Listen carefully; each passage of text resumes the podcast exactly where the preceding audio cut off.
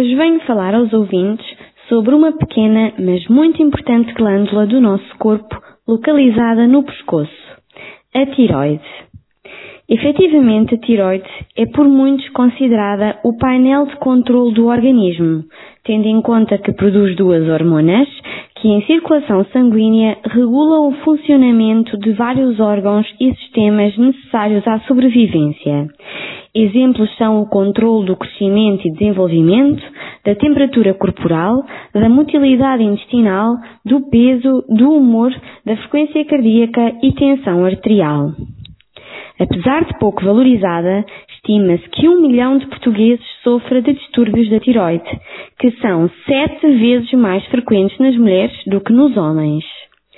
Foi também para sensibilizar a população para esta temática que se celebra o Dia Mundial da Tiroide a 25 de maio.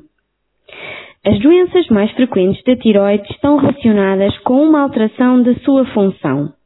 No caso do hipertiroidismo, em que ocorre um excesso de hormonas tiroideias, existe um metabolismo mais acelerado de todo o organismo.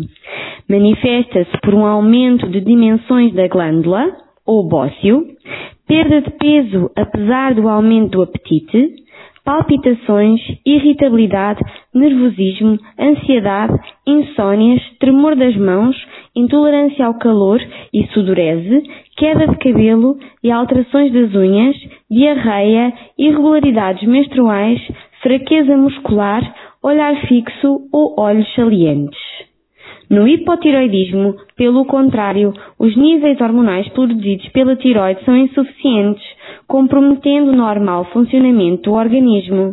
É mais frequente do que o hipertiroidismo e facilmente tratável com medicação.